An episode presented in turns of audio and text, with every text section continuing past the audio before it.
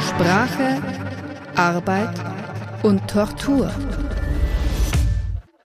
Einer von diesen sehr sonnigen Frühlingstagen, die noch mit Minusgraden ihren Lauf nehmen, hat gerade erst begonnen.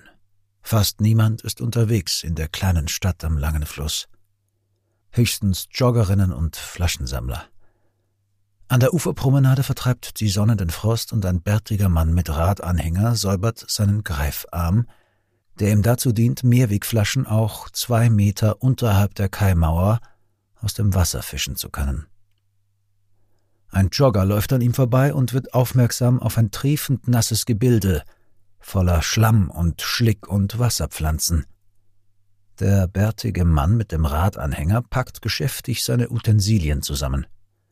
Er will weiter Pfandflaschen sammeln. Das Wrack eines Fahrrads, das er gerade aus dem Fluss gezogen und neben dem öffentlichen Mülleimer platziert hat, interessiert ihn schon nicht mehr.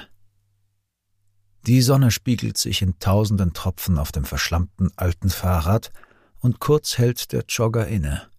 Er überlegt, ein Foto zu machen oder dem Mann für seine Tat irgendwie seinen Respekt mitzuteilen. Es muss schwer gewesen sein, das Rad zu bergen. Der Wasserstand ist tief an diesem Tag, und die Stiegen von der Promenade hinab zum Ufer sind in beiden Richtungen weit weg. Doch der Retter des Drahtesels geht schon wieder seine Wege. Es gibt noch viel Pfand zu bergen und einzulösen. Es ist Wochenende und der Frühling ist da. Wie diese Beobachtung zu interpretieren ist? Hm. Die Sorge ums Gemeinwohl, also unser aller Wohl, und da ist die Umwelt und alles, was in ihr wirkt, eingeschlossen. Diese Sorge ist oft auch dort zu finden, wo man sie nicht vermutet. Ein Mann, der sein Auskommen damit bestreitet, das zu verwerten, was andere nicht schert, ist ohne Umschweife dazu bereit, etwas zu tun, das ihm persönlich keinen Vorteil verschafft. Sicher hat er anderes zu tun. Der Schrott bringt ihm kein Geld. Denn um sein Einkommen zu sichern, sammelt er Mehrwegflaschen, nicht alte Fahrräder. Aber er hält inne. Er nimmt seine Möglichkeiten wahr und tut das Richtige. Er kümmert sich. Vielleicht braucht er auch nur die Herausforderung, keine Ahnung. Jedenfalls befreit er den Fluss von Müll. Wenn also ein Mann wie der Flaschensammler in dieser Geschichte bereit ist, für die Umwelt etwas zu tun, dann sind mit Sicherheit auch viele weitere Menschen bereit, sich für das Wohl aller einzusetzen.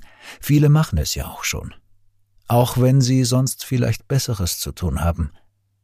Aber Voraussetzung für einen solchen Einsatz ist es, sich wenig Sorgen machen zu müssen. Es steckt in uns allen, nur darf es kein Luxus sein, sich zu engagieren. Ein Grundeinkommen kann das ermöglichen. Irgendwann. Nach dieser Geschichte vom Flaschensammler an der Uferpromenade bin ich mir da sehr sicher.